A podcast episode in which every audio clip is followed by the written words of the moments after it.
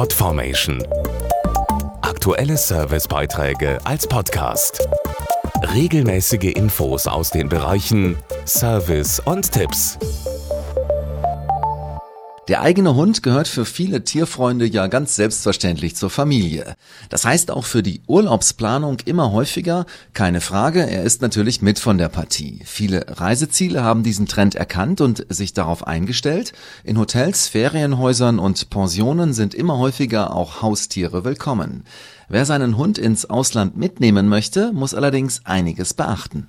Besonders in Acht nehmen sollten sich Hundebesitzer in beliebten Urlaubsländern wie Spanien und Italien vor bestimmten Mückenarten. Dazu der Bayer Tierarzt Dr. Stefan Pachnecke. Moskitos und Sandmücken in Südeuropa sind häufig mit Krankheitserregern infiziert. Die können beim Stich auf den Hund übertragen werden, in bestimmten Fällen sogar auf den Halter.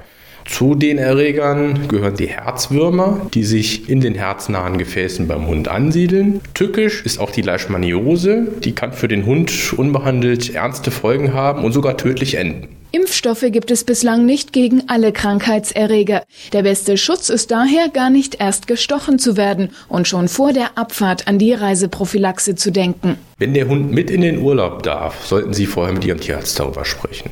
Der kann Ihnen bestimmte Informationen geben, zum Beispiel zu Einreisebestimmungen und bezüglich der angesprochenen Erkrankung ein repellierendes Parasitenmittel verschreiben.